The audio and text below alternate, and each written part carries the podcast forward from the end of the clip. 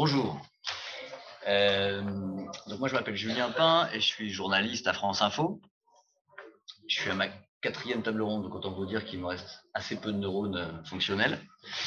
Euh, mais je vais faire ce que je peux, d'autant que je suis à l'initiative de, cette table ronde parce que je trouvais que c'était important de parler de l'Ukraine en ce moment et que c'était pas au programme de ce REC. Et donc comme moi, je travaille beaucoup sur les questions de manipulation d'intox au sujet de la guerre en Ukraine. J'ai proposé à l'organisateur d'intégrer une table ronde là-dessus. Gentiment, il l'a fait. Mais ensuite, il m'a refilé la modération alors que je n'étais pas prévu de le faire. non, en fait, voilà, pour être très clair là-dessus, je pense que c'est important, je euh, je pas censé être le modérateur de, cette, de ce panel. Ça veut dire quoi? Ça veut dire que moi, j'ai pas choisi les intervenants, je suis pas responsable du panel. Je vais simplement faire ce que je peux pour effectivement euh, qu'on discute dans les meilleures conditions possibles de, ce sujet. Mais je tiens à préciser que je suis pas l'organisateur de, de la réunion. Voilà. Cette petite euh, précaution liminaire, en fait. Euh, voilà, donc on va se présenter tous. On va commencer par là. Mais ce que je voulais dire, pourquoi moi je voulais faire cette table ronde sur l'Ukraine, c'est parce que donc moi je suis un spécialiste de ce qu'on appelle le fact-checking, donc la vérification de l'info. Donc j'ai travaillé pendant deux ans euh, sur la pandémie, vérifier les informations qui sortaient sur la pandémie. Ensuite, euh, j'ai travaillé, sur euh, l'environnement, sur l'immigration. On peut travailler sur toutes les thématiques. Et il se trouve que la thématique en ce moment, qui est la thématique, je pense que vous serez d'accord, la plus importante du moment, c'est vraiment cette guerre en Ukraine, où en termes de désinformation, on atteint des sommets euh, voilà, moi je travaille depuis 15 ans dans le domaine et c'est quand même assez inédit d'arriver à ce niveau de désinformation. Alors les gens qui connaissent très bien la Russie vont me dire mais ça fait euh, ça fait 30 ans que la Russie fait de la désinformation. D'accord. Mais je veux dire là ce qu'on ce qu'on vit en ce moment, cette guerre de désinformation qu'on vit en ce moment, c'est pour voilà, ça c'est c'est mon domaine, c'est assez inédit et les moyens qui sont utilisés pour manipuler l'information, pour manipuler l'opinion, on est en train de passer dans, dans un autre monde, je pense. Et c'est pour ça que moi, à titre personnel, dans ma pratique, ça m'intéressait d'en parler avec vous. Donc, on va faire comme les autres tables rondes, on va commencer à discuter entre nous, puis ensuite, on va vous donner la parole pour euh, répondre, si possible, à, vos questions. Mais je pense que c'est un sujet euh, particulièrement important, donc notamment le rôle de la propagande russe en ce moment. Et on parlera évidemment de, euh, moi je tiens à ça, c'est qu'on parle aussi de ce que l'Ukraine peut faire aussi dans le domaine de la désinformation.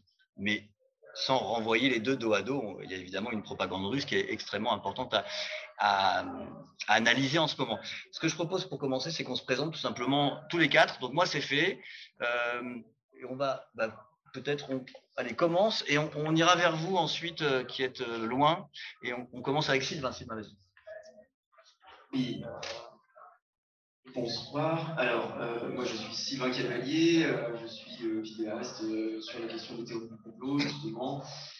Euh, et c'est vrai que je m'intéresse beaucoup à l'Ukraine depuis, euh, euh, bah, depuis le, début de cette guerre. j'ai fait une partie de mes études en Russie, j'ai des amis russes et ukrainiens, et c'est vrai que c'est quelque chose qui du coup me touche un peu et qui fait que j'ai très envie de, d'étudier ça de près. Depuis quelques temps, j'ai fact-checké quelques, quelques fake news sur le, sur le sujet. Voilà. Hop, on a trouvé notre intervenant qui était assis au deuxième rang. euh, bah, Vas-y, présente-toi. Bonjour, euh, je, suis, euh, je suis Natalia Zouzou euh, je suis la secrétaire de l'association Ukraine Libre. Ah. Ah. bonjour, je suis Natalia Zouzouk.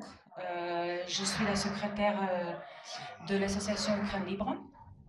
Euh, est-ce que vous pouvez nous dire ce que c'est qu'Ukraine Libre pour ceux qui Alors, Alors l'association Ukraine Libre a été créée juste, on va dire, quelques jours après le 24 février, quand l'évasion massive de l'Ukraine par la Russie a commencé. elle était créée à la base de collectif Euromaidan Toulouse qui était créé euh, en 2014. Euh, quand euh, l'annexion de la Crimée avec, avec, avec l'Euromaidan en novembre. Et au début, on a fait les manifestations en soutien de l'Ukraine, en demandant les sanctions, par exemple. et organisant d'autres manifestations sur Toulouse, mais avec la, nouvelle phase de la guerre, on a décidé de, de, faire, de s'organiser plus parce qu'on a, commencé, a compris qu'il y avait beaucoup de travail à faire. Et euh, notre trois euh, axes principaux de travail, c'est euh, l'aide humanitaire en Ukraine, tout ce qui est médical, hygiène et d'autres dons qu'on nous donne. par exemple, en un mois et demi, on a envoyé déjà quatre semi-remorques qui partent directement en Ukraine, dans les villes où les besoins sont les plus, les plus importants. Après, on accompagne aussi les Ukrainiens euh, qui sont temporairement déplacés ici à Toulouse euh, par leur, euh, les traductions, par exemple. On les accompagne quand ils, recherchent le travail ou vraiment comprendre comment déjà fonctionne la vie en France et quelles aides et quel accompagnement ils peuvent venir recevoir de l'État. Et après, euh, un troisième axe, c'est mobilisation citoyenne. Ça fait que, par exemple, les marches qu'on a organisées sur Toulouse, euh, les euh, participations dans les conférences, on a organisé une conférence dans le avec le département, par exemple. Merci beaucoup. eh ben, Constantin, si vous pouvez commencer à vous présenter, s'il vous plaît. bonsoir. Euh, je suis en Ukraine. Euh, depuis presque 30 ans, j'enseigne à l'université Mohila de Kiev. Je dirige aussi le Centre européen euh, de recherche en sciences humaines de notre université et aussi une maison d'édition qui s'appelle Duch et Littéra, l'esprit et la lettre. J'ai eu l'honneur de publier des traductions ukrainiennes faisant l'autorité des grands penseurs comme euh, Montaigne, Descartes, Pascal, Paul Ricoeur, Lévinas, mais aussi Vladimir Yarmolenko qui, est là avec nous ce soir.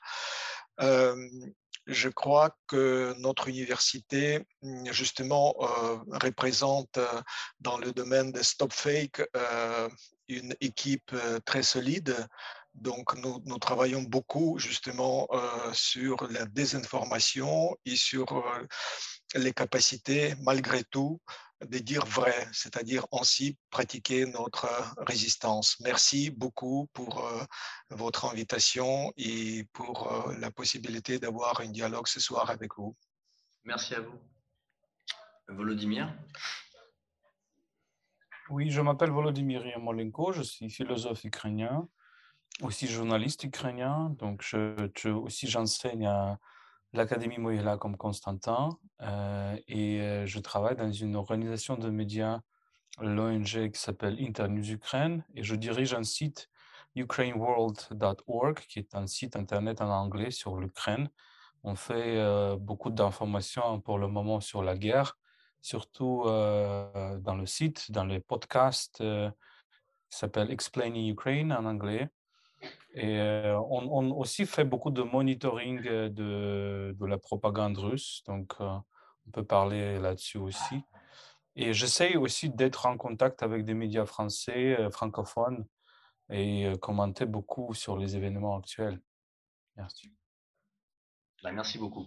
Ce que je vous propose, c'est que pour lancer le débat, je vais vous de, simplement vous donner un exemple de comment fonctionne la propagande russe, parce qu'on a, on a travaillé dessus. Et ensuite, évidemment, on fera réagir nos, experts qui sont sur place et qui connaissent euh, encore mieux que moi le, sujet. Euh, pour donner un, exemple, je ne sais pas si vous aviez vu, euh, lors des, Vous savez que Mariupol est une ville qui, a été bombardée par les, les Russes depuis des semaines et qui est quasiment, quasiment en ruine. Et il y a eu cette, ce bombardement de la maternité de Mariupol je, vois que ça, parle un peu à tout le monde parce que c'est des images qu'on fait le tour du monde. Et dans ces images, donc la maternité de Mariupol qui avait été bombardée, il y avait une, photo d'une jeune femme qui était ressortie. cette jeune femme était entourée d'une couverture, une jeune femme blonde.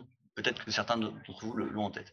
Et évidemment, c'était l'image d'une frappe contre des, des, cibles évidemment civiles. On parle d'une maternité, c'est une femme enceinte. Et les Russes répètent que il ne frappe pas des cibles civiles et qu'il ne frappe que des cibles militaires. Il continue à dire ça, euh, malgré évidemment euh, l'évidence des faits. Euh, mais en tout cas, sur cet incident, dramatique. on voit cette photo de femme, donc, et, elle est interviewée par des confrères d'AP, l'agence AP, qui sont les seuls à être sur place à ce moment-là. Et très rapidement, pour vous donner un exemple de comment fonctionne la propagande russe, les Russes reviennent en disant cette femme est une actrice. Donc ils nous disent c'est une influenceuse qui on peut retrouver son compte Instagram et ça c'est vrai c'est une influenceuse ukrainienne et donc on, revoit très rapidement qu'effectivement elle fait des photos d'influenceuses et que ils disent c'est quand même un peu fort de nous avoir mis une influenceuse au milieu des décombres et de nous faire croire que c'est une victime. Et ça, ça arrive très très vite, hein, c'est la réaction euh, russe à ça. Donc, nous, les journalistes, on vérifie assez rapidement euh, que certes, elle a un compte Instagram et que c'est une influenceuse, mais qu'elle est bien enceinte, et qu'elle était bien dans la maternité, en fait. Parce que eux, ce qu'ils disent, c'est qu'ils ont frappé la maternité parce qu'il y avait toujours le bataillon Azov, on ne va pas rentrer dans les détails, mais qu'en gros, ils frappaient, eux, une cible militaire. Bon, on arrive à débunker assez rapidement le fait que non, cette femme est une, victime, elle était enceinte, etc. Un journaliste va même la retrouver à l'hôpital, parce qu'elle a été transportée à l'hôpital ensuite, et elle dit, oui, qu'elle confirme l'attaque, et qu'elle confirme que c'est pas une combattante, qu'elle est civile, et qu'elle est certes influenceuse, mais qu'elle a bien été touchée. Et pour vous montrer à quel point ça va loin, c'est que ça ne s'arrête pas là. Donc on, finit le travail sur Mariupol et la version russe ne tient pas à la route. Et on retrouve cette même influenceuse, plus enceinte parce qu'elle a accouché, mais cette fois qui nous fait un discours euh, en, russe et qui explique que en fait euh, euh, elle était que la version donnée par les médias étrangers n'est pas la bonne et elle confirme quelque part dans une vidéo qui circule sur YouTube la version russe.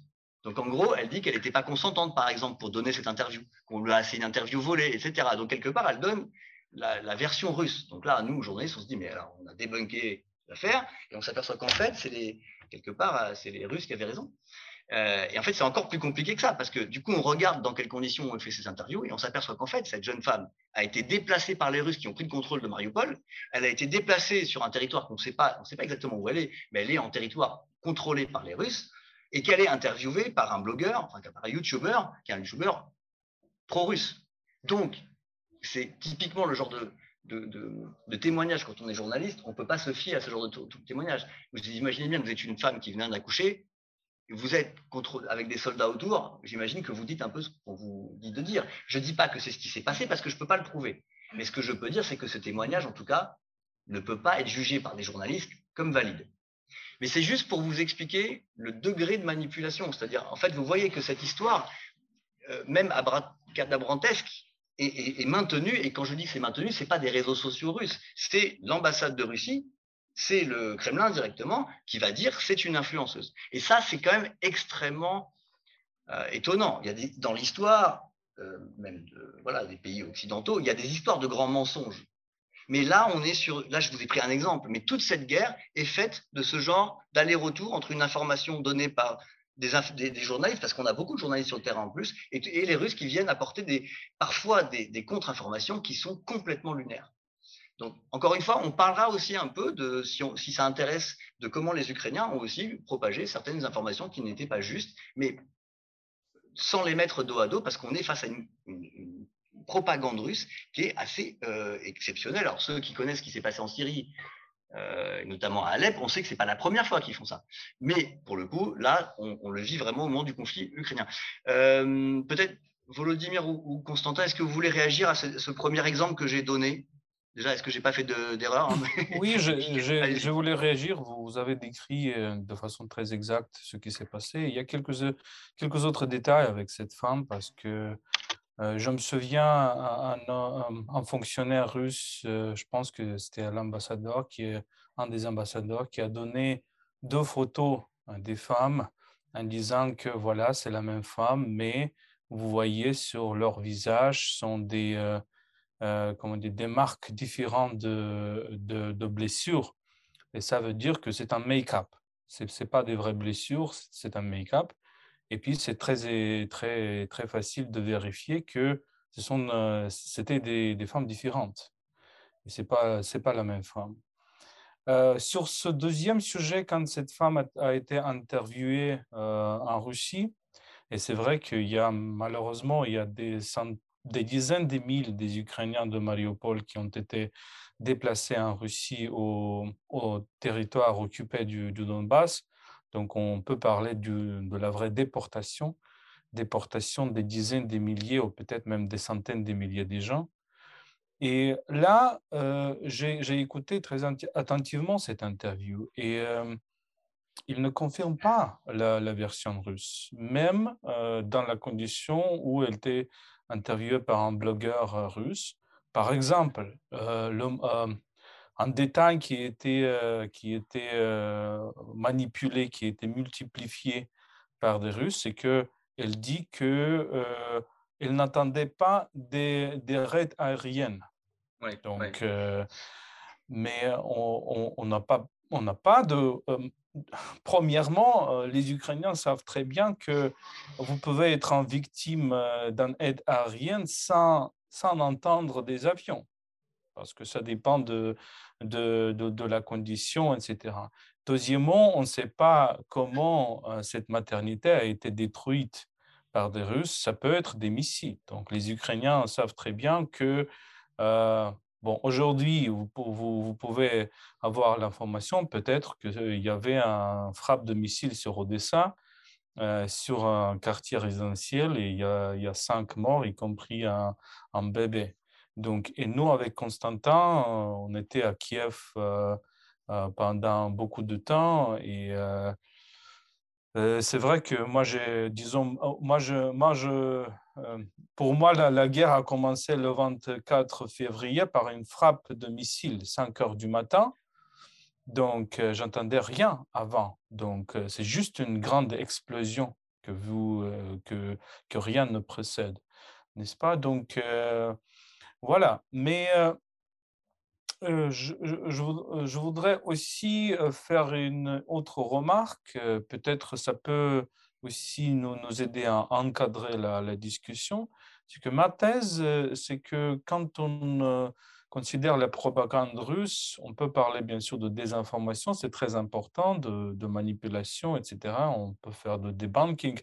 Les, organisations ukrainiennes sont très fortes à cela, les, organisations internationales aussi. Mais il faut comprendre, il me semble, que la désinformation elle-même n'est pas un but principal, un but final de, la propagande russe. Le but final, c'est la déshumanisation. Donc, euh, pendant des années et des années, il y avait cette campagne de déshumaniser les Ukrainiens, de déshumaniser les Européens, y compris les Français, déshumaniser euh, les Américains, etc., l'OTAN, l'Union européenne, etc. Donc le but de la propagande, est, il y a deux buts principaux, je crois. C'est de dire que votre, votre ennemi n'existe pas. Donc c'était euh, la thèse sur l'Ukraine. L'Ukraine est un pays euh, qui n'existe pas, un pays inventé, etc. Et deuxième but, c'est de dire que si votre ennemi existe, il n'a pas euh, le droit moral d'exister parce que ce sont des nazis, des fascistes, etc., etc. Donc le but principal de ce cas avec la maternité à Mariupol, c'est de dire que c'est les Ukrainiens eux-mêmes qui, euh, qui ciblent les, les, maternités, qui ciblent les, les quartiers résidentiels pour euh, prouver que ce sont des Russes, etc. Donc euh, la thèse, c'est que les Ukrainiens eux-mêmes sont tellement déshumanisés, tellement inhumains, tellement cruels qu'ils ciblent, ils bombardent leur propre, leur propre cité, leur propre ville. La même, euh, la même la dernière thèse, la même chose était dite sur Boutcha, comme vous le savez très bien. Mais alors, du coup, l'interrogation que j'ai moi en tant que journaliste, c'est que à qui s'adresse cette propagande? Peut-être Constantin Sigov, vous pourrez me répondre, mais on, a une propagande qui est particulièrement parfois grossière. C'est-à-dire que quand on nous dit que c'est une influenceuse et que c'est des, des, acteurs, en tant que fact-checker, c'est pas la, chose la plus compliquée à montrer, puis qu'en général, on retrouve rapidement. Ils avaient fait ça sur Alep, par exemple, ils avaient montré une vidéo, ils avaient montré des gens en train de s'habiller, de se mettre du sang, etc ils avaient dit, regardez, c'est bien la preuve que les gens, ils étaient en train de se mettre du sang et ensuite s'allonger par terre et que c'était des faux. Sauf qu'en fait, très rapidement, nous, on retrouve la vidéo originale, on montre que c'est effectivement une mise en scène, mais qui n'a rien à voir avec la frappe de, voilà, et qu'elle est plus ancienne, etc. Donc, en fait, il faut voir que c'est une propagande qui est assez grossière. Là, tout à l'heure, on, parlera d'un autre cas, j'aimerais bien, euh, qui s'est passé au Mali, qui est plus sophistiqué. Mais je veux dire, là, on est sur quelque chose d'assez grossier. Euh, c'est-à-dire qu'en Occident, personne n'y croit Pourtant, l'ambassade de Russie, elle balance sur ses réseaux ce genre d'infos. Ils ont même monté un site qui s'appelle War on Fakes, où ils font du fact-checking et donc ils veulent nous convaincre. Mais l'impression que j'ai, et là, Constantin est venu pour nous répondre, mais c'est que c'est pas pour nous convaincre nous, parce que c'est tellement avec des gros sabots que ça convainc personne. Donc en fait, cette propagande russe, à qui elle s'adresse à votre avis? Parce qu'elle est en français, elle est en chinois, elle est en, anglais. Écoutez, euh, commençons par le début. La veille euh, des bombardements, que moi-même aussi j'ai attendu à 5 heures du matin le 24 février, le 21 février, euh, c'est pas un truc aléatoire. Euh, le chef du service de renseignement extérieur mm, au Conseil des sécurités euh, russe, n'est-ce pas? Donc, on nous a dit que nous voyons le Kremlin en direct, Poutine entouré par ses, camarades les plus proches. Donc, nous voyons Conseil des sécurités euh, russe le 24 février. Plus tard, c'est avéré que ce n'était pas du tout en direct, c'était filmé avant et donc c'était du montage. Mais en direct, qu'est-ce que nous voyons? Euh, Le chef des renseignements extérieurs, Sergei Narishkin, déclare Je suis favorable à ce que les deux républiques de Donetsk et de Lugansk entrent dans la fédération russe de manière très grossière, Poutine le contredit. Qu'est-ce que tu racontes? Il dit ça. Nous sommes en train de reconnaître leur indépendance. Puis, il lui intime l'ordre de s'asseoir comme s'il était esclave, le chef des renseignements, encore une fois, russe. Et encore une fois, ce n'était pas en direct, c'était montage. C'est absolument euh, Euh, euh, clair. Il est clair aussi qu'à choisir se filmer cette scène euh, et de la diffuser à la télévision, ce qui était une façon d'humilier publiquement les acteurs qui décident de notre vie et des vôtres d'ailleurs, dans un spectacle ouvert au monde entier. Cela me fait penser, peut-être à vous aussi, dans le film d'Armando Iannucci, La mort de Staline. Donc c'est un film grotesque d'après BD euh, des euh, deux auteurs français. Et ces auteurs ont compris que le style grotesque euh, qui convient mieux pour décrire ce qui se passe au Kremlin est évoquer l'ambiance qui règne. Et je crois que Volodymyr a raison de dire que cas par cas, nous pouvons décortiquer les montages, les, fausses nouvelles des propagandes. Mais en gros, si nous, nous voulons comprendre ce qui se passe, il faut situer euh, chaque cas dans un contexte général. Et le contexte général euh, consiste à clairement indiquer deux choses. Première chose, euh, la première mensonge, c'est de dire que ce pays n'existe pas.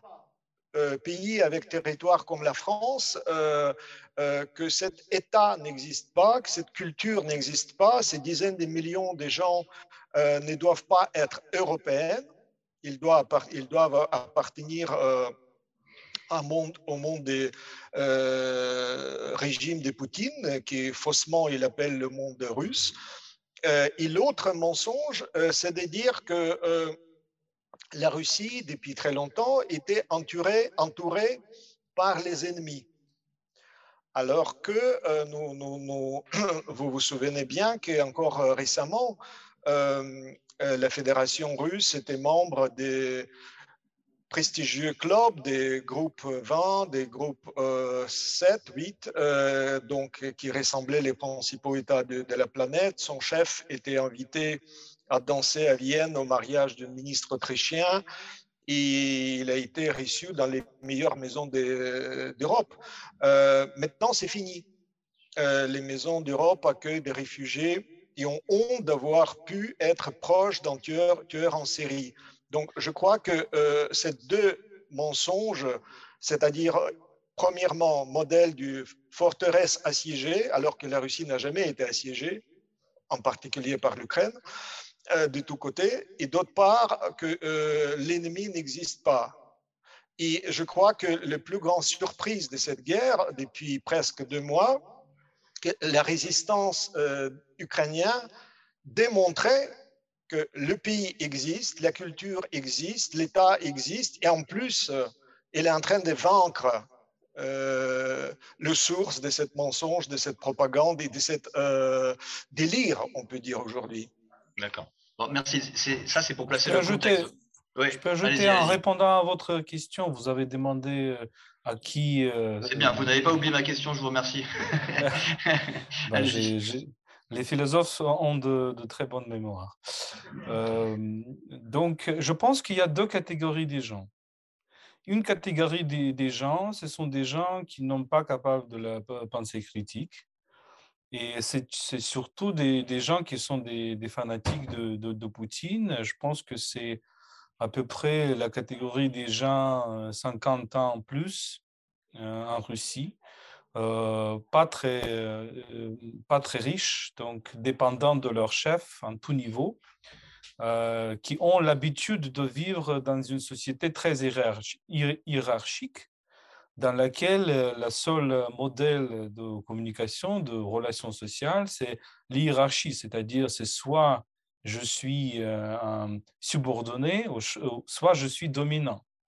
Donc, et quand euh, cette catégorie des gens regarde la télé, ils pensent, et ce qu'on voit quand on regarde les Vox Pop, qui est faite par, euh, toujours faite par quel comédien en Russie, surtout la, la Current Time, la Radio Liberté, etc., on voit que quand ils posent la question pourquoi vous croyez aux informations de, données par la télévision russe, ils disent, ben voilà, ils savent mieux que moi, parce que c'est la télévision et c'est notre chef et notre chef, peut-être, je suis convaincu, ils disent qu'il sait mieux que moi. La deuxième catégorie des gens, la, deuxième catégorie des gens, c'est beaucoup plus compliqué, beaucoup plus peut-être intéressant. Ce sont des gens qui pensent, qui, qui ont la capacité de la pensée critique énorme bien plus élevé que les citoyens ordinaires. Et je pense que c'est une catégorie des gens qui en a beaucoup euh, en Europe, qui en a beaucoup en France, en Allemagne, euh, euh, en d'autres pays européens, en Hongrie peut-être, aux États-Unis, en Ukraine aussi, qui pensent qu'ils ils, ont la capacité de la pensée critique telle que il ne croit, il ne il ne croit aucune information qui, qui est donnée par des médias établis, par des fact-checkers aussi. Et c'est pour ça qu'ils croient aux, disons, les théories de, conspiration, etc. Donc, ils, vraiment, ils sont vraiment s'inscrits dans, dans un monde où euh, le vrai monde doit être absolument le contraire qu'on entend sur les médias par des hommes politiques, etc.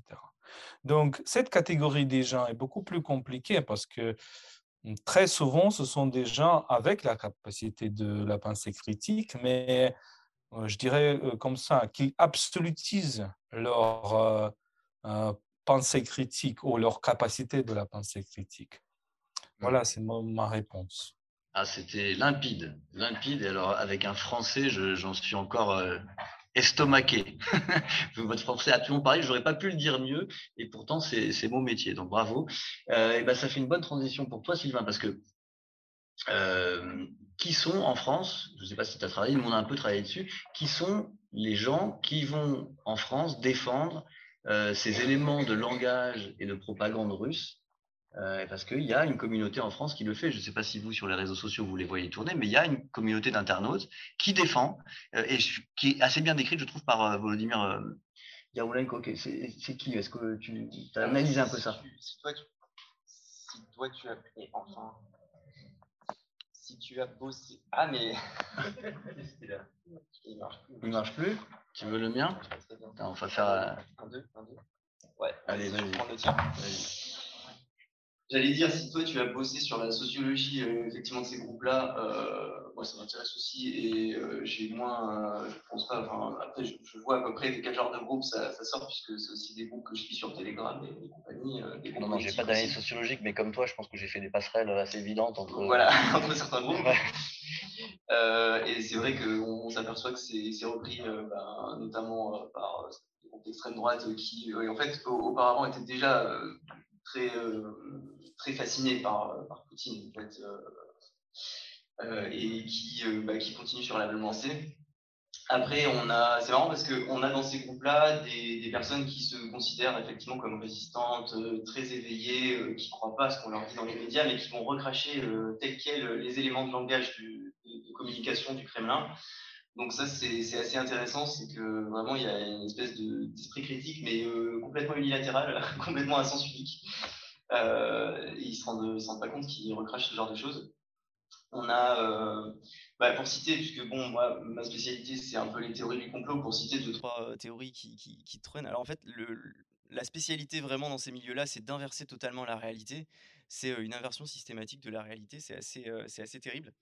Euh, déjà, ça s'est rattaché beaucoup avec les vaccins au début, puisqu'on était en plein au milieu de la, la période Covid. Donc, au 24 février, quand il y a l'attaque, euh, beaucoup de groupes complotistes qui disaient qu'en fait c'était pour nous cacher les effets secondaires euh, des vaccins et que pour qu'on arrête de parler de ces effets secondaires des vaccins qui étaient en train de tuer tous les vaccinés, eh ben euh, il fallait vite l'État profond à organiser une guerre en Ukraine. Évidemment c'est pas pas vraiment Vladimir Poutine qui a attaqué hein, selon eux, c'est bien sûr la cabale qui a tout tout organisé, c'est-à-dire les, les élites secrètes que personne connaît mais qui dirigent le monde en cachette.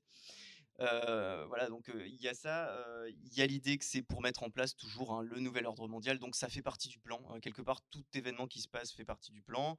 Il y a l'idée des QAnon qui est que en fait Vladimir Poutine fait ça pour sauver les enfants parce qu'en fait l'Ukraine serait une plaque tournante du sacrifice satanique d'enfants de la cabale internationale et que donc Vladimir Poutine est allé sauver des dizaines de milliers d'enfants qui étaient notamment cachés dans les sous-sols de, de, de, Tchernobyl. voilà, mais ça vous fait rire, mais c'est sur des, des, groupes avec des milliers de personnes, ça c'est voilà quand même. Euh, et notamment, alors surtout aux États-Unis où ça marche du feu de Dieu, mais euh, ça marche aussi malheureusement un petit peu quand même en France, avec des influenceurs qui reprennent ça, euh, comme Francis Lalanne il n'y a pas longtemps, voilà, un point de citer que lui. Notre ami Francis sur François, il y a, je crois hier ou avant-hier, enfin, je sais plus, il n'y a, pas longtemps, hein, qui, qui, a repris cette idée-là, que Vladimir Poutine en fait est en train de sauver l'Ukraine et les enfants. Voilà on a bien sûr une diabolisation de Zelensky puisqu'il apparaît comme un leader très fort et très, bah, très charismatique qui mène un petit peu la, barque au niveau de la résistance ukrainienne et du coup pour saper le moral toujours de, l'Ukraine et pour saper son, image de héros, il y, a, une volonté de le diaboliser. Zelensky serait un nazi, serait pédophile, serait en fait un lâche, serait enfin tout ce qu'on peut imaginer de méchant et de pas bien parce qu'il y a une volonté de diaboliser évidemment il y avait beaucoup de fake news comme quoi il est parti de l'Ukraine, il est en fait il est en train de se planquer ailleurs, il, ne parle pas du tout depuis Kiev, voilà. Il y a cette idée aussi de la dénazification qui est clairement issue du, de, la communication de, de, la Russie, avec l'idée que en fait l'Ukraine serait un pays gangréné par les nazis, que l'armée ukrainienne serait gangrénée par les nazis avec ce fameux régiment Azov. Euh, qui a été, alors bien sûr, à, une époque, bien sûr, il y avait Andrei Bieletsky, je crois il s'appelle, je ne me souviens plus, Bieletsky, qui, bah, qui, est toujours un ultranationaliste. Il faut savoir quand même qu'en Ukraine, je crois que les, le parti nationaliste, enfin, vraiment 2% voilà, aux dernières élections. Donc voilà, au, sein de l'armée ukrainienne, déjà les, néo-nazis ou les euh, nationalistes, en tout cas ultranationalistes, au sein du régiment Azov sont déjà minoritaires actuellement. Euh, mais en plus, le régiment Azov en lui-même est minoritaire, déjà très minoritaire au sein de l'armée euh, ukrainienne. donc on a, je crois, 4000 membres du régiment Azov pour 400 000 soldats, je crois, dans l'armée ukrainienne, un truc comme ça. Je, après, je ne connais pas les chiffres exacts, mais c'est de cet ordre-là en termes d'échelle. Et donc voilà, on, a une espèce d'exagération énorme avec un régime russe qui, euh, euh, bah, qui se focalise uniquement là-dessus euh, pour faire croire qu'en fait, toujours, toujours dans cette inversion de la réalité, que Poutine en fait serait en train de, de se défendre déjà et de sauver des gens au lieu de, pas en train de les tuer, mais en train de les sauver en fait, ce qui est, ce qui est assez incroyable. Et voilà, donc c'était c'était juste pour, pour faire ça. Après, si tu as, si as une idée, si tu as plus étudié ces groupes-là en termes de,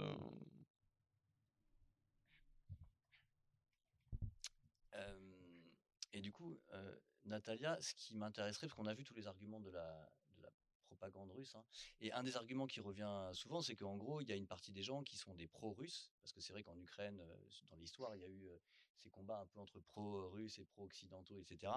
Et que donc, en fait, ils viennent défendre la minorité pro-russe, en fait, qui est victime d'un massacre, évidemment, dans la région du Donbass. Est-ce que vous pouvez nous dire maintenant, même à l'est de l'Ukraine, est-ce que on, parle de discrimination, les Russes parlent constamment de, population discriminée, qu'on empêche les gens de parler russe, que ces gens-là, en fait, on veut les, on veut les faire passer vers l'Occident, en fait. Est-ce que ça, il y a une réalité dans le, voilà, dans le, côté, on défend une population pro-russe qui veut pas se rattacher à l'Ukraine? Euh, moi, je pense que, comme d'habitude, tout, euh, si on entend ça, ça signifie que ah, plutôt c'est complètement, on va dire, l'inverse. Euh, il y en avait, il n'y en a aucune discrimination de la langue russe en Ukraine. en plus, je peux, le, je peux le dire parce que moi, avant d'arriver en France, j'étais russophone. Je suis devenue ukrainophone en arrivant ici en, France, on va dire, euh, les Français m'ont rééduqué.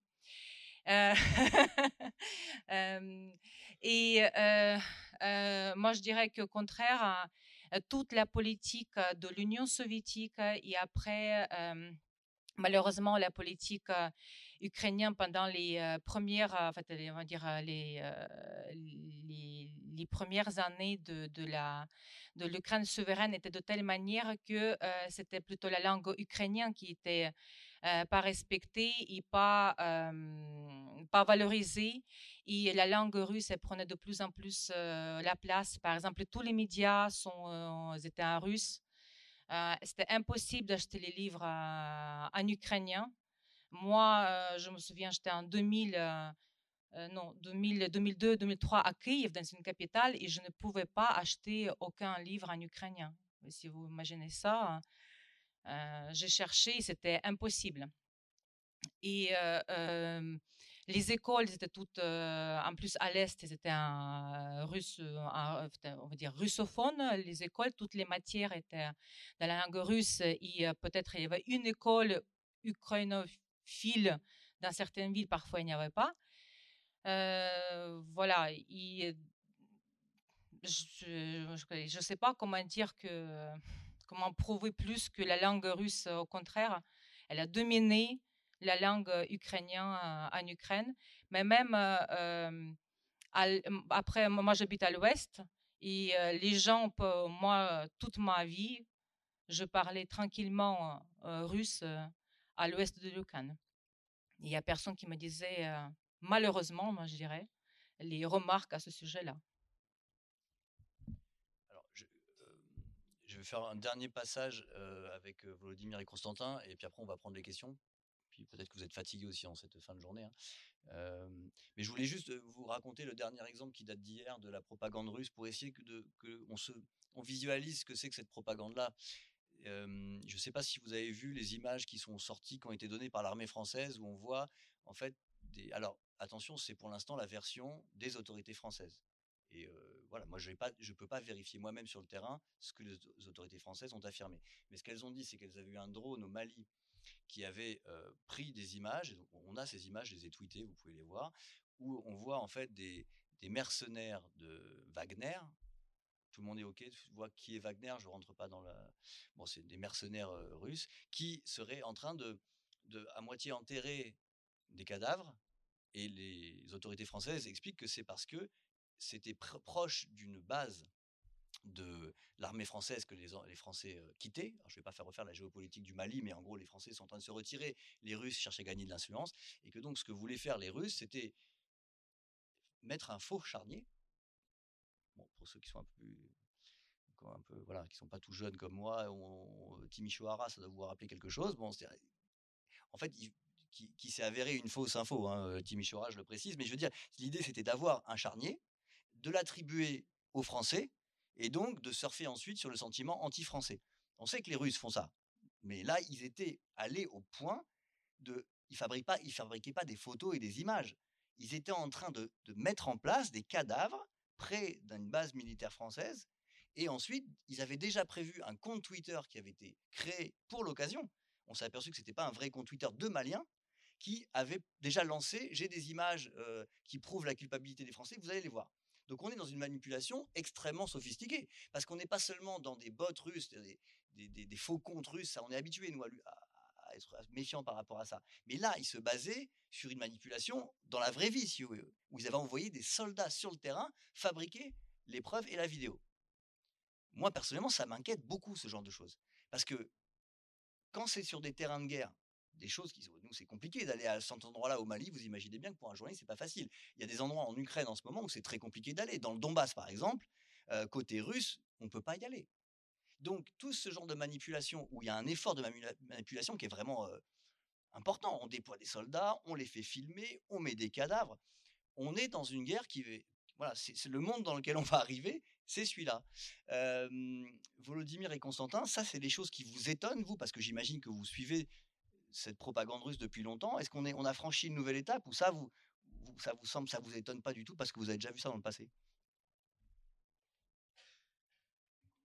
Euh, Je crois que ce n'est pas l'art pour l'art. Euh, tout ce trucage, toute cette euh, grande machinerie pour produire des fakes et des mensonges, je crois que si on veut comprendre encore une fois le contexte plus large, il s'agit d'une crainte d'avoir apparaître devant un tribunal international.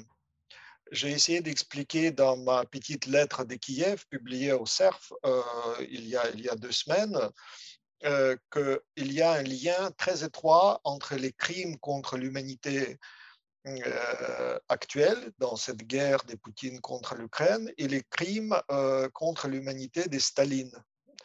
Euh, goulag, euh, famine artificielle en Ukraine, Golodomor, etc.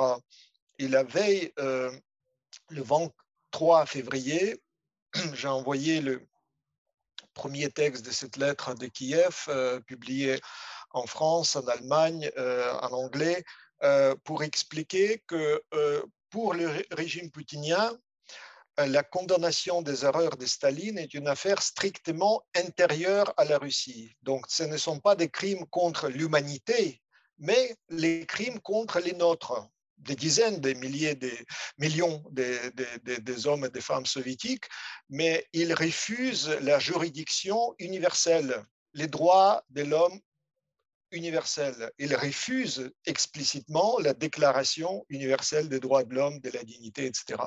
Et donc, les dictateurs à la tête du pays exigent que ces affaires sont considérées comme locales, entre guillemets. Euh, et donc, hors de la compétence euh, du, par exemple, cours international. Euh, mercredi dernier, j'ai participé au mémoire de, de la Shoah dans une table ronde via Zoom avec les magistrats, avec les juristes qui sont en train de faire les enquêtes euh, pour euh, décider et justement analyser les, termes des crimes contre l'humanité, génocide, crimes d'agression, crimes de guerre, etc. Et je crois qu'il faut placer toute cette enquête, tout cet immense travail en fait euh, euh, international. Dans ce contexte, vous vous souvenez bien qu'après Timișoara, que vous mentionnez, les crimes d'État euh, de l'Union soviétique, nous avons été témoins de l'assassinat de Anna Politkovskaya, de Boris Nemtsov devant le Kremlin, des mains libres et l'impunité des crimes, la chaîne d'impunité va de pair donc avec la politique d'amnésie nationale. Et donc, euh, pour être clair, je crois que cette crainte d'avoir à, comparaître devant un tribunal international est analogue à celui de Nuremberg, explique pourquoi euh, ce régime criminel montre tant des, des, efforts pour le mensonge, pour les fake news, etc. Et la rhétorique maniaque du Kremlin à propos de l'OTAN, par exemple, paraît grotesque tant qu'on ne voit pas que derrière le mot OTAN se cache l'ombre dans Nuremberg. Mhm. Euh, et je crois que euh, cette grossièreté de dire que euh, je suis au-delà de toute votre jurisprudence, de toute votre capacité de juger les crimes, est mélangé avec la peur, effectivement, d'être jugé, comme c'était le cas de Milosevic et d'autres euh, criminels d'État. Merci. Merci. Alors, on va passer aux questions dans deux minutes. Volodymyr Yarmolenko, je vais vous laisser réagir une dernière fois, peut-être assez court, parce que j'aimerais quand même avoir les questions de l'audience. De et il est bon. Donc allez-y, et ensuite je, ferai passer le micro, je ne sais pas comment, mais je me débrouillerai pour faire passer le micro pour avoir quelques questions. Allez-y, Volodymyr. Oui, merci. Je, euh, je suis d'accord avec Constantin complètement que pour euh, comprendre les crimes de, de, poutinisme, il faut vraiment analyser euh, l'Union soviétique, il faut vraiment analyser le stalinisme surtout. Euh, parce qu'il y avait cette culture de la violence euh, absolument énorme, absolument insupportable, la violence indiscriminée, donc la, violence qui, euh, qui se dirige pas seulement contre les ennemis, mais contre, contre les gens autour de toi, contre les soldats russes eux-mêmes, bah, par exemple. Et je, je, je, voudrais aussi attirer votre attention à les narratifs nouveaux qui, qui vient de la propagande russe il y a ces jours-là, euh, qui consiste à dire que la guerre en Ukraine, c'est une génocide de, de, la nation russe. Donc ça, peut être absolument absurde, parce qu'on sait, on, sait, on sait bien qu'il s'agit de, de, crimes contre l'humanité sur le territoire ukrainien, contre les Ukrainiens. Euh, il s'agit peut-être euh, sur le génocide des Ukrainiens, mais euh, l'inverse, voilà, c'est le monde d'inverse. Donc les Russes se présentent comme un génocide euh, contre le russe américain, donc ou par des Européens. Le deuxième narratif, c'est que en fait, c'est une guerre pour l'indépendance de la Russie contre l'Occident. Donc, vous voyez, c'est euh, pourquoi c'est important? Parce que c'est une tentative de de dire que finalement cette agression cruelle, cette occupation n'est qu'une guerre défensive, que c'est la façon par laquelle euh, les Russes se défendent eux-mêmes. Et c'est pour ça que euh, la narration de génocide, euh, souvenez-vous que c'était dans la Poutine a, a exprimé cette narration, cette narrative avant la guerre, pourquoi elle a dit ça? Pourquoi elle a dit que l'Ukraine a commis le génocide sur le Donbass? Je vous rappelle qu'il s'agissait de territoires à laquelle l'Ukraine n'a pas eu l'accès pendant huit ans pour euh, justifier le génocide contre les Ukrainiens. C'est comme ça que, ça marche. Merci beaucoup. Euh, et puis de savoir que vous, vous êtes euh, en Ukraine, ça donne une portée, je pense, à vos, à vos commentaires qui, qui, nous touche particulièrement ici en France, hein, sachez-le. Euh, il y a eu un moment où la connexion a été interrompue et j'ai senti qu'il y avait une émotion dans la salle. en tout cas, merci beaucoup d'être resté parce qu'il est tard, il est 8 heures, donc je me doute bien que vous êtes tous fatigués, mais je pense que la discussion était importante. Et voilà, si vous avez des questions, allez-y. Bah, du coup, il y en a. Et, bah, ceux qui sont fatigués, vous pouvez quitter la salle, hein, il n'y a pas de problème. Voilà. Mais toi, tu reviens par contre. voilà, non mais voilà, je, sais que c'est, c'est, il est tard, mais allez-y. Euh, oui, c'était par rapport à la.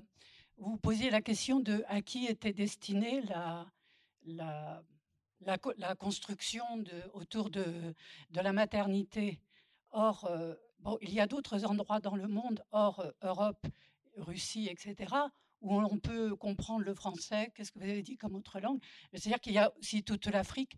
Est-ce que ça ne peut pas s'adresser aussi à tout cet auditoire-là pour euh, faire bouger les lignes? Parce que je ne me souviens pas quand c'est apparu, est-ce que par rapport au moment des sanctions, pour essayer de faire bouger les lignes dans, là-dedans? Donc, quelle est la part de ça?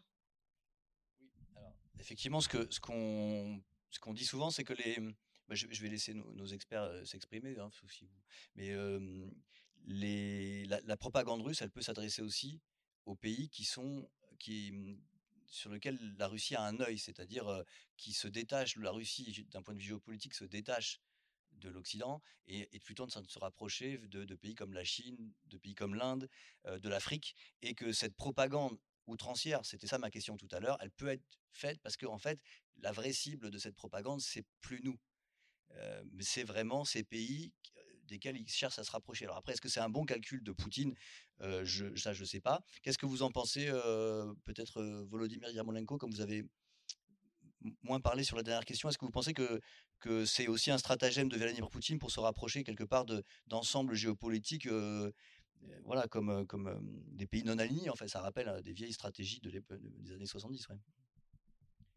Je pense que c'est une des buts du régime poutinien de, d'organiser cette coalition contre la démocratie occidentale, contre l'Europe, contre l'OTAN, contre l'Occident, etc. Et c'est pour ça que, en fait, ce narratif, disons, anti-impérialiste, euh, néocolonialiste ou contre-anticolonialiste est utilisé. Je pense que c'est aussi une des raisons, sauf que, euh, bien sûr, les Russes ne mentionnent pas que la Russie elle-même est un empire et peut-être un des plus, plus horribles dans l'histoire. Oui, se rappeler que, on pense que la, la France, l'Angleterre ont été colonialistes. Quand on est en Afrique, on retient ça, mais que le, la Russie a été ouvertement colonialiste puisqu'ils ont dominé euh, toute une partie de l'Europe de l'Est. Euh, les autres questions, je ne me rappelle plus. Euh, bon, alors, faudra se lever parce que je pense que j'aurai pas assez de cordons. Donc venez. Et après, je vous oublie pas. Et là-bas, d'accord. assez rapidement, au début du conflit en France, sur les réseaux sociaux, notamment dans le milieu conspirationniste sur François et autres, il y a une journaliste qui était dans le Donbass qui s'appelle Anne-Laure Bonnel. Qu'est-ce que, ouais, bah, je le connaissais. Qu'est-ce que vous pouvez dire hein, sur, bah, justement, sur ce qu'elle ce a véhiculé? Je peux en parler. Je ne sais pas si tu connais aussi. allez. Ouais, la question. Vous, m'entendez ou pas là? Moi, vous m'entendez? Ah, alors je reviens proche de l'ordinateur. Mais la, question, c'était sur une journaliste française qui a fait beaucoup parler d'elle en France parce qu'elle a fait des reportages côté russe dans le Donbass, qui s'appelle Anne Bonnel. Et donc en France, il y a une, toute une partie de donc, des gens qu'on décrivait tout à l'heure qui disent qu'on on leur ment sur l'Ukraine, qui disent qu'elle dit la vérité parce qu'elle parle des crimes commis par les Ukrainiens en Russie. Moi, je veux tout de suite prévenir quand même sur une chose, c'est que le, il y a des crimes qui ont été commis par l'armée ukrainienne dans le Donbass qui ont été répartis. Ils ont bombardé, ils ont tué des civils. Ça, c'est vrai. Ce qui est problématique, c'est de ne, raconter qu'une partie de l'histoire, puisque des crimes atroces ont été commis de l'autre côté aussi. Et que le problème, voilà, moi, on a fait un reportage sur ça, sur la façon dont cette journaliste a raconté les exactions, c'est qu'elle ne les raconte que d'un côté, systématiquement côté russe sans jamais et en faisant croire que quelque part c'est la seule à le raconter alors que si vous ouvrez Google et que vous cherchez, vous allez voir que Le Monde, France Télévisions, on a parlé de crimes commis par des par des, Ukrainiens en, dans le Donbass, parce que c'est une guerre et il y a eu des crimes aussi de l'autre côté. Mais cette côté victimisation, les médias n'en parlent pas et en fait c'est du coup les Russes qui sont victimes. Ça, c'est problématique en termes de, de, quand on fait du journalisme, c'est compliqué de ne rapporter que d'un côté. C'est pour ça que j'essaye de parler aussi de, il, faut, il, faut, il faut faire une distinction parce que, bien sûr, cette guerre pendant huit ans, c'est une guerre à partir de 2014. C'était une, une, guerre très, très tragique. Et c'était une, une guerre euh, d'artillerie, il faut le comprendre. Alors, il y a deux côtés qui, qui se tirent. Euh, il y a le côté russe pro-russe, il y a le côté ukrainien. Il y a bien sûr les, les, maisons résidentielles dans lesquelles euh, vous avez des, des, tirs et bien sûr il y a les morts civiles. Et il y a, il y a des morts civiles de, de tirs russes, il y a des morts civiles de tirs ukrainiens. Mais ce qui se passe aujourd'hui, c'est absolument autre chose parce que les, les, Russes occupent le territoire ukrainien, ils occupent des, des villages comme Bucha, comme Irpin, Hostomel, etc. Ils tuent en torturant des gens civils. Et il cible euh, exactement, à partir de, du commencement de cette guerre, les, les, bâtiments civils, les bâtiments résidentiels dans lesquels il n'y a aucune artillerie, donc il n'y a aucune position militaire. Je crois que ça, c'est une vraie différence. Il faut, il faut aussi en penser. Je voulais juste ajouter par rapport à Anne-Laure Bonnel qu'elle elle disait notamment qu'il y avait 13 000 morts euh, qui, auraient été commis par euh, l'armée ukrainienne euh, au Donbass contre, les, contre les gens du Donbass. Et en fait, dans les 13 000, en fait, c'était toutes les victimes du conflit, donc principalement en fait des combattants. C'est-à-dire qu'il y avait, je crois, 10 000 combattants et 3 000 civils en fait sur sur les sur les 13 000 morts en question. Et que parmi ces civils, donc il y avait évidemment des morts civils du côté russe et des enfin pro-russe et des, morts civiles du côté du côté ukrainien pro-ukrainien. Donc c'était des chiffres totalement. En plus, on, voit qu'elle manipule le chiffre pour le, tourner dans le sens le plus arrangeant possible. Elle prend un vrai chiffre, mais elle tourne dans, le sens le plus arrangeant possible. Elle le déforme pour que ça arrange sa vision à elle, c'est-à-dire sa vision bah, du côté séparatiste pro-russe en fait. donc à partir de là, on peut douter de l'honnêteté de certains de ses, de son travail quoi. Je vais prendre encore une question et juste je prends pour détailler, je pense que vous l'avez compris, moi, c'est important pour un journaliste de pouvoir dire qu'on va détailler les exactions, quel que soit le côté. Moi, j'ai pas de côté, c'est-à-dire que je, constate ce qui se passe, j'enquête et je dis c'est vrai ou c'est faux et je raconte ce qui s'est passé. j'ai travaillé sur des vidéos qui étaient côté ukrainien et parce qu'il ne faut pas se leurrer dans une guerre, il y aura des exactions commises par l'armée ukrainienne, d'autant que les bataillons dont on a parlé, qu'il faut pas il ne faut pas en donner plus d'importance qu'ils n'en ont, mais il y a des bataillons qui sont ultra violents aussi, euh, et c'est une guerre. Donc on va avoir ce genre de choses, et moi, en termes de crédibilité pour un journaliste, je me dois de rapporter les deux côtés. Et évidemment, comme en tant que journaliste, je ne dois pas les renvoyer dos à dos, parce que c'est pas de dire il y a des crimes des deux côtés, donc balle au centre. Non, il y a en ce moment un pays agresseur qui est en train de faire des massacres et qui effectivement qui sont documentés des crimes de guerre et de l'autre côté il y a un pays qui effectivement se défend d'une invasion et qui va voilà il y aura aussi des choses à enquêter de l'autre côté. Mais c'est surtout pas c'est la complexité de mon travail c'est de rapporter de deux côtés sans donner l'impression qu'on met tout le monde de à dos et puis c'est le relativisme complet euh, donc voilà ça c'est ce que veulent les Russes. C'est nous dire que c'est le relativisme complet c'est une guerre tout le monde fait des choses atroces et puis on en reste là. Euh, pardon j'avais dit à ce monsieur d'abord et en plus, mais par contre, euh, il est, il est, déjà 8h15 et je pense que tout le monde. Bon, après, si vous voulez continuer, moi, ça me pose pas de problème, mais vous allez commencer à être fatigué. Euh, on, va en prendre encore 2-3 et puis après, euh, sauf s'il y a un consensus pour continuer, je pense qu'on va, on va arrêter. Merci. Bah, moi, j'avais plus une question par rapport à vos métiers respectifs de journaliste et de youtubeur. déjà, je voulais vous remercier parce que je pense que vous faites vraiment un travail salutaire l'un comme l'autre, à des niveaux différents. Vous adressez à un public différent, mais par les temps qui courent, avec l'épidémie Covid, avec le, enfin, le complotisme qui, qui, qui sévit en ce moment, je, trouve que c'est vraiment absolument c'est génial. Et on vous dira jamais assez merci pour, pour ce que vous faites. Mais alors justement, comment vous faites pour traiter, par exemple, quand il s'agit de débunker bah, Marine Le Pen qui parle d'hydrogène, Didier Raoult, Donald Trump, finalement, on va se baser sur des, sur des experts, sur des sources scientifiques, sur des choses qui sont Enfin, il y a une méthode qui, j'imagine, n'est pas la même que celle que vous adopterez, par exemple, dans le cas du conflit ukrainien, où là, il n'y a pas réellement de. Est-ce qu'il y a des experts Est-ce que vous vous basez sur des témoignages En science, on considère le témoignage comme étant la source la moins fiable. Et, là, là, c'est à peu près la seule source dont vous disposez, j'imagine. Donc, c'était plus, enfin, par rapport à votre méthode de travail. Moi, je ne suis pas de ce, milieu-là et j'aimerais bien savoir justement comment vous y prenez l'un comme l'autre.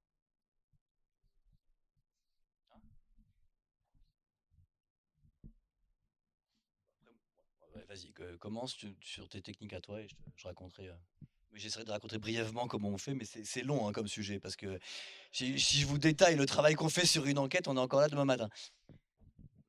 Oui, non, mais après, c'est clair qu'on on a des méthodes plus ou moins similaires, à part que lui, il est professionnel et moi non. Donc forcément, euh, à partir de là, je pense qu'il y a des moyens qui sont autres et, un temps investi qui est autre et, des, outils et des relations et un réseau et des experts à disposition qui sont aussi euh, pas les mêmes que les miens. Euh, après, j'essaye de faire appel à des experts. Sur, c'était sur ma vidéo sur l'incendie de Notre-Dame, j'avais fait appel à un expert en incendie. Pour le Covid, j'avais fait appel à un expert aussi à deux experts sur, sur les questions de, de, de, la vaccination et tout. Bon, bah sur le sur l'Ukraine et tout ça, c'est vrai que c'est un peu plus compliqué parce que bon, un petit peu tous les experts en géopolitique se sont plantés à un moment donné sur sur telle ou telle chose. Par exemple, sur les capacités militaires de de, la Russie.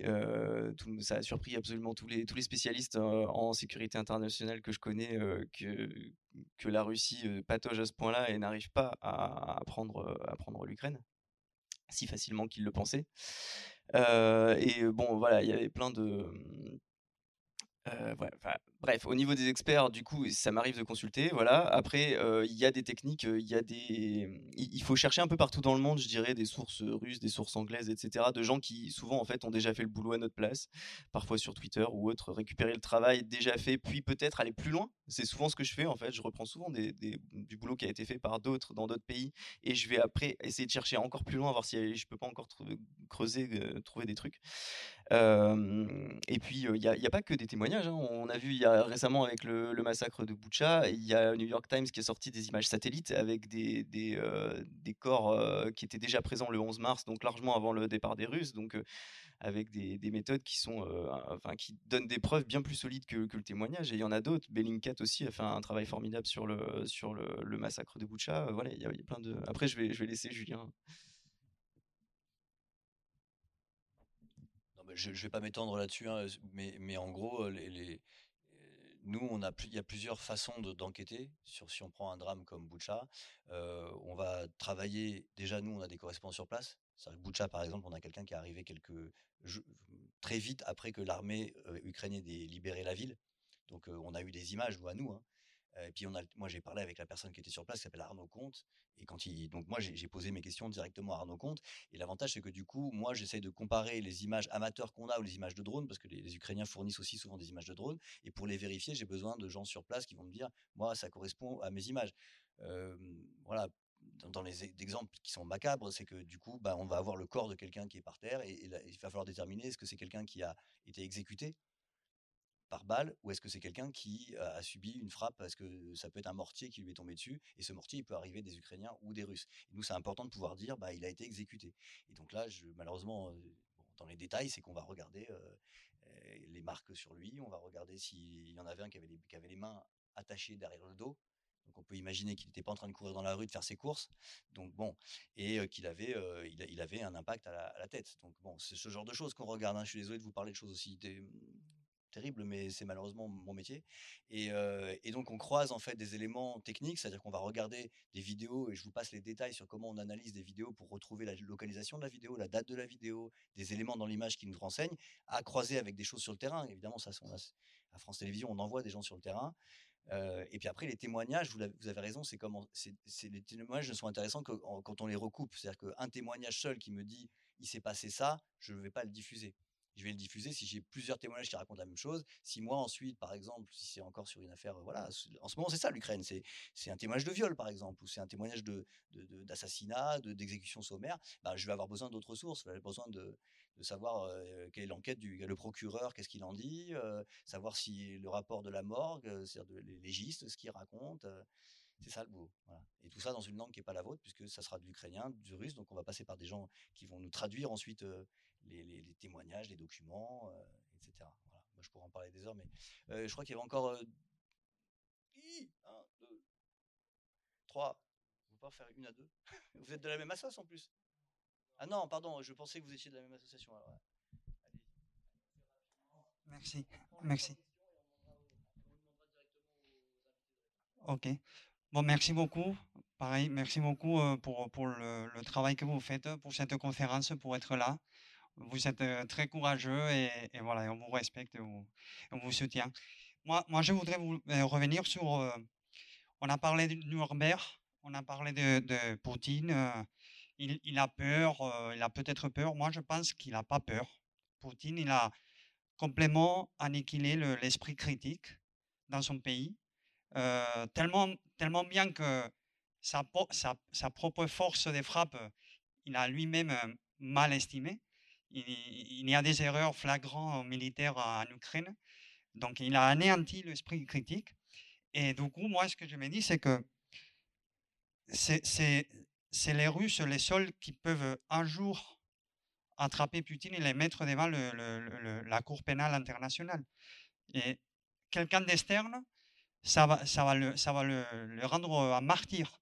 On on va pas avoir l'effet qu'on veut.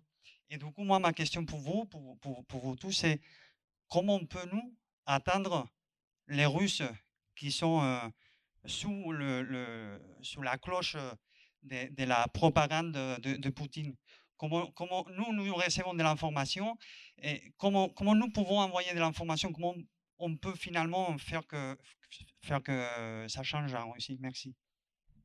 Peut-être que vous voulez répondre là, vous avez une idée sur comment toucher les citoyens russes parce qu'ils sont sous la coupe de leurs médias et c'est vrai que comment on arrive à les toucher, moi j'ai pas trop possibilité déjà parce que c'est en, en russe.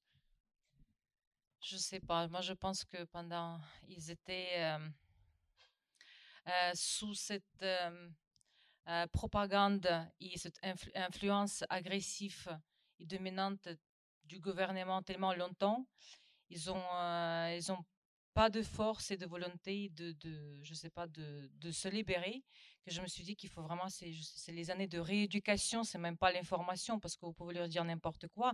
D'ailleurs, dans la rue, souvent, a, j'ai vu les reportages des leurs journalistes qui leur montrent les photos et les témoignages, qu'est-ce qui se passe, ils n'y croient pas. Alors, à mon avis, c'est, je pense, c'est la rééducation pendant des années qu'il faut le faire. Je, me permets du coup de, réagir parce que j'ai beaucoup d'amis russes euh, bah, du coup à Saint-Pétersbourg, euh, qui est un petit peu capitale culturelle euh, de, Russie. Ils sont tous anti-Poutine. ils suivent en fait. Il, faut savoir que les influenceurs sur sur YouTube notamment russes, je veux dire, comme qui, ont beaucoup de succès, qui ont vraiment des, millions, des millions d'abonnés, comme Vdout ou Varlamov, ils sont très très suivis par les jeunes, par les jeunes. Il y a quand même une énorme partie de la jeunesse russe qui qui ne veut plus écouter Poutine et qui est plutôt pro Navalny ou en tout cas anti-Poutine. une grosse jeunesse libérale en fait en Russie. Et il y a une fracture générationnelle en fait euh, aussi entre les jeunes Russes qui, euh, pour beaucoup, en tout cas dans la jeunesse éduquée à Saint-Pétersbourg et à Moscou, je veux dire, hein, parce que le reste de la Russie c'est vraiment très très différent en termes de culture. Mais pour la jeunesse éduquée de Saint-Pétersbourg et de Moscou, il y a une, vraie fracture euh, entre eux et les Russes de plus de 45-50 ans, qui eux sont vraiment abreuvés uniquement de d'informations venant de, de, la télé, de Pierre Canal ou de de, Russie 24. Euh, voilà, il y, a différentes, différentes chaînes euh, de la propagande russe quoi enfin bon à la, télé ils regardent que ça ils ils s'informent pas sur d'autres euh, médias ils s'informent pas sur sur internet ils regardent pas ces influenceurs là justement qui ont un gros succès dans la jeunesse et en fait, c'est aussi ça le problème, c'est que peut-être il y a une jeunesse qui, une jeunesse éduquée Saint-Pétersbourg et Moscou, qui a une volonté d'évoluer, mais qui est totalement étouffée en fait dans cette espèce de, société où peut-être que les plus les plus âgés ont aucune volonté de changer. Il y a même des amis qui me racontaient que bah, qu'ils ont de la famille en Ukraine et que leurs parents, quand ils appellent, quand, quand, ils communiquent avec leur famille en Ukraine, avec leurs proches parents en Ukraine, ils, ne croient pas. même quand leur famille en Ukraine leur dit si si on est en train de se faire bombarder et il y a les Russes qui nous attaquent et tout ça, ils ne les croient pas c'est leur propre famille qui leur dit bah si on est en train de se faire bombarder. Non non mais non c'est pas vrai on a, on a regardé la télé c'est pas ce qui est dit en fait. Et ils ne le croient pas. Donc c'est quand même c'est terrifiant. C'est effectivement une espèce de soumission totale d'une grande partie de la population russe des plus âgés surtout à ce qui est dit par le Kremlin. Voilà je voulais juste dire ça. Voilà donc chérissons quand même des médias indépendants tant qu'on les a. Parce que c'est vrai que quand j'entends que la, France, on est un pays euh, sans médias indépendants, euh, bon voilà, là on, a des gens qui ont connu autre chose. Euh, je suis désolé, je, vais prendre les deux dernières questions. rapidement et ensuite je vais faire répondre nos invités. Et voilà comme sinon ça va ressembler à une prise d'otage au bout d'un moment parce que tout le monde doit partir. Et pardon? Ah sur cette sur cette question de la propagande russe? Je vais prendre toutes les questions et ensuite je vais les faire répondre. Hein. donc, euh, vous m'entendez, Constantin et, et Volodymyr? Ah, vous, vous entendez pas les, questions? Ah bah ok, bah je, alors ça va être compliqué de... Vous avez entendu, bon d'accord, on va, on va plus s'éloigner du coup de la table. On va poser les deux dernières questions rapidement et je vous demanderai de, de finir relativement rapidement parce que c'est vrai qu'il est déjà, euh, j'ai complètement euh, explosé mes temps, je suis un mauvais maître de cérémonie. il est 20h30 pouvez venir ici, comme ça nos, invités pourront l'entendre. Oui, bonjour. Euh, merci encore déjà pour cette intervention. Euh, je voudrais savoir en quoi, enfin, comment Poutine s'est-il préparé à cette guerre-là? On sait que euh, ça, comment dire, la dette de la Russie était inférieure à 17%. Donc, depuis combien d'années il se prépare finalement à faire cette guerre-là? Et aujourd'hui, dans quel état psychologique il est? J'ai entendu dire sur les médias qu'il serait peut-être potentiellement isolé, qu'il n'écouterait plus beaucoup personne.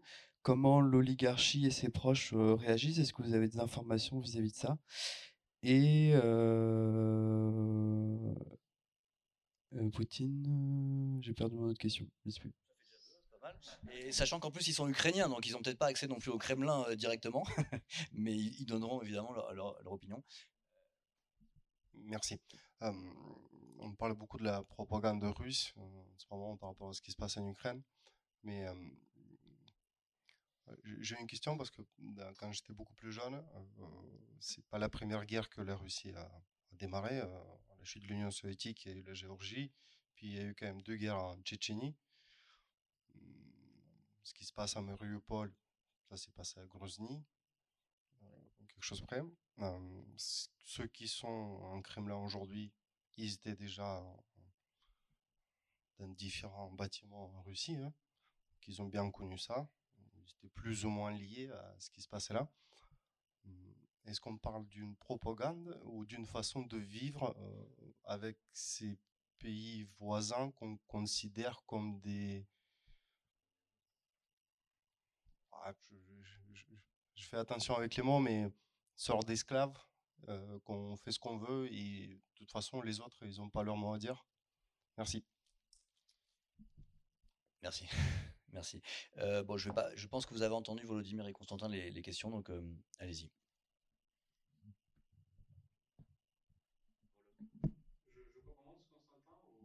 Vous nous entendez, on vous entend très bien, allez-y, allez-y. Je ne suis pas sûr que j'ai entendu des questions très exactement parce que c'est avec la sonorité, c'est pas. Est-ce que vous voulez que je vous les, est-ce que vous voulez que je vous les résume rapidement? En, en quelques mots ou vous avez compris comme vous voulez Euh, Peut-être deuxième, deuxième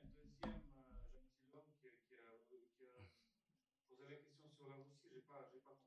Alors, la première, c'était en gros comment on peut toucher les Russes qui sont euh, isolés dans leur propagande et comment on fait pour les toucher. La deuxième, c'était est-ce que comment la Russie, euh, comment ça se passe en Russie avec toutes les, sanctions économiques? Est-ce que Poutine maintenant finalement est isolé du reste de la Russie et agit tout seul, un peu le fou dans son palais? Là, je- j'en mets des mots à moi, mais l'idée, je pense, c'était à peu près ça. Et la dernière, c'était euh, c'est pas la première fois qu'on vit ça. euh, ça avait été la même chose. Est-ce que c'est pas plutôt qu'on parle de propagande, c'est pas une façon pour les Russes de traiter les peuples voisins comme des esclaves et, des des sous-races parce qu'il y a une partie des Russes qui pensent que les que les hum, que les, Slaves en tout cas sont, sont la race supérieure hein, euh, et que les autres ne sont que des races inférieures. Il y a, ça existe aussi en Russie ce genre de, langage suprémaciste. Voilà, j'ai essayé de résumer les trois questions. J'espère que j'ai pas trahi les, les personnes. commencer par la troisième peut-être. euh, Donc, euh, vous avez évoqué la guerre en Géorgie. Je pense que la guerre en Géorgie était vraiment euh, très importante. 2007-2008, ce sont, ce sont des années qui, qui marquaient une sorte de, comme les Anglais disent, turning point. Je ne sais pas comment on dit, un, pour- un point tournant, n'est-ce pas? Pourquoi? Parce que euh, l'Europe euh, se montrait comme euh, fatiguée de la- l'élargissement et la Russie se montrait que euh, fatiguée de sa fatigue de, euh, d'arrêter son, expansion. Donc c'est pour ça que pour les Ukrainiens, la guerre en Géorgie, l'occupation de la Géorgie en 2008 était très importante. Et je pense que euh, l'Occident a sous-estimé cette guerre, en fait. Il n'a pas compris ce qui s'est passé. C'est vrai que la Russie considère, euh, la Russie actuelle, c'est pas l'État-nation. C'est une, euh, c'est une grande erreur de la considérer comme euh, la France, ou comme l'Allemagne, ou comme l'Ukraine, comme des États-nations, avec leur, leur nation, leur société, etc. La Russie, c'est un empire, un, empire continental, dans laquelle, laquelle qui, qui a ses colonies dans le corps de cet empire. C'est la grande différence avec des empires maritimes comme la France, d'ailleurs, disons. Et euh, euh, le, trait principal de, l'empire continental, c'est qu'il ne pense pas dans les catégories de, des frontières. Finalement, il ne considère pas qu'il a des frontières. L'empire existe en élargissement. C'est pour ça que Euh, si, on, si on suivit les propagandistes russes, même, même comme euh, Surkov euh, ou d'autres, ils disent très clairement, avant la guerre, ils, ont disaient très clairement que la Russie, euh, donc si, il veut, si la Russie veut garder son territoire, son empire, il doit envahir d'autres pays. Ou comme Surkov a dit, exporter le chaos. C'est ça qui, qui, qui se passe actuellement. Pour la, question des, des, publics russes, en fait, oui, je, je comprends qu'il y a la jeunesse qui regarde Doud, etc. Mais je suis assez sceptique par rapport à sa capacité d'agir. Parce que la vraie question est si une société, un pays a une société qui est capable d'agir et capable de résister vraiment l'autorité autoritaire ou totalitaire. Je pense que l'exemple de Biélorussie est très important parce que la Biélorussie nous montrait qu'en Biélorussie, il y a déjà la société qui est capable de résister au dictateur, mais n'est pas, n'est pas seulement, n'était pas, n'était pas encore capable de, de, enfin, de mettre fin à son pouvoir peut-être la, la, Russie est encore en délai avec la Biélorussie. Donc la société biélorusse nous, nous montrait qu'il il, il, il, était assez fort et plus fort que la société russe. Alors euh, il ne faut pas confondre euh, l'audience sur YouTube de Doudou et d'autres influenceurs et la capacité réelle, matérielle d'agir et là-dessus, je suis en fait, je pense qu'il faut regarder la société russe de façon différentielle. Oui, il y a des jeunes, mais ce qui est le plus important, ce sont des gens, disons, 40 plus ou 50 plus. Ce sont de, de, de, la, de la province russe. Ils soutiennent Poutine complètement. Et pour eux, la vraie différence sera si la Russie était victorieuse dans cette guerre contre l'Ukraine, aussi elle sera, euh, euh, il, sera, comment dire, euh, defeated. Comment, comment, on dit ça en français de... Vaincu. Vaincu, voilà, pardonnez-moi. Et ça, c'est très important pour, la, pour cette société russe qui ne valorise que la force. Alors, s'ils voient la Poutine, poutinisme qui n'a pas de force du tout pour vaincre l'Ukraine, alors ça peut changer. Deuxièmement, deuxième chose qui peut changer cette société, c'est juste d'être un plus bref parce qu'il va falloir que je libère la salle et je voudrais donner juste un mot de fin à Constantin. Je suis désolé. Mais vous comprenez que j'ai dit des choses absolument très importantes. Et ouais, mais je suis tout à fait d'accord avec vous. Je suis tout à fait d'accord avec vous. Donc, euh, oui, oui, je comprends. Euh, excusez-moi pour cette, euh, pour cette manque de laconisme. Donc, cette isolation matérielle euh, isolation matérielle qui, qui, peut se comparer avec l'isolation à l'Union soviétique, ça peut être, avoir un impact sur ces sociétés 40 plus, 50 plus qui, euh, qui, qui, qui, sont absolument indifférents par rapport aux droits de l'homme, qui sont absolument différents par rapport, au, euh, par rapport aux souffrances des Ukrainiens, etc. Et sur la question sur le régime de Poutine, la réponse est très brève. Euh, il faut, euh, je pense que les Ukrainiens ont besoin de cette euh, seconde, deuxième front, je l'appelle ce deuxième front des sanctions occidentales. Ils sont déjà très forts, mais ils doivent être encore plus forts pour, que, pour garantir que l'économie russe n'a pas de ressources pour financer cette guerre. Alors ça, c'est très important. Merci beaucoup. Constantin, on ne va pas reprendre toutes les questions, mais je vais vous donner le mot de la fin. Qu'est-ce que vous, souhaitez nous, dire? Depuis 24 février, le masque de Poutine est maintenant tombé et les Européennes, même euh, les plus naïfs ou aveugles, ne peuvent plus se montrer complaisantes. Euh, il a menti les yeux dans les yeux aux leaders européennes euh, devant cette table infinie. Euh, je crois que Aujourd'hui, il semble avoir enfin compris que ses paroles ne cherchent pas à cerner le réel, mais à l'instrumentaliser à ses propres fins. Il sait au plus profond de son être un menteur, mais pour lui, il n'y a pas de vérité. Seul compte le pouvoir. Sa seule fin, c'est la domination en Europe, pas seulement dans l'ex-Union soviétique. Donc c'est un homme qui n'a aucun frein et l'avis de ses propres citoyens lui est absolument indifférent. Il utilise ses soldats comme chair des canons et à plus forte raison encore, l'avis des Ukrainiens ou des Français ne lui fait ni chaud ni froid. Et je crois qu'il euh, faut bien comprendre que euh, combien on était naïf, par exemple, euh, dans les réseaux sociaux en France et dans d'autres pays. Il a vraiment fait tout pour manipuler l'opinion publique. Je crois qu'on n'a pas assez discerné l'influence tout à fait nuisible de la putinisation aussi des chaînes d'information, de l'espace information européenne.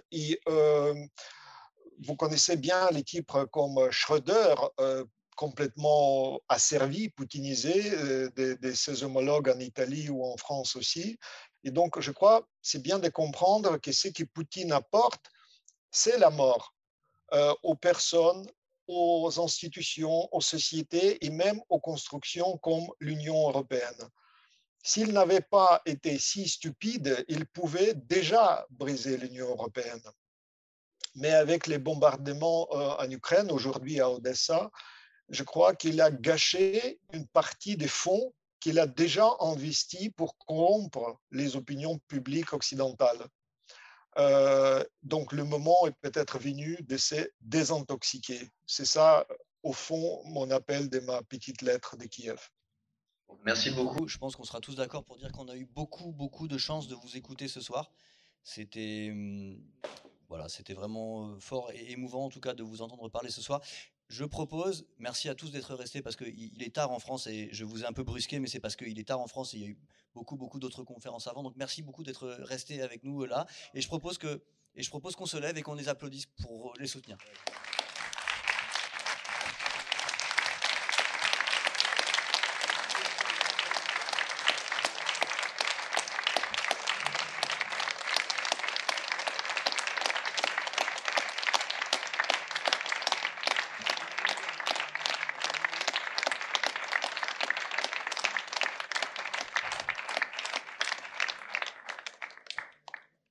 Immense merci à tous les deux et bonne soirée.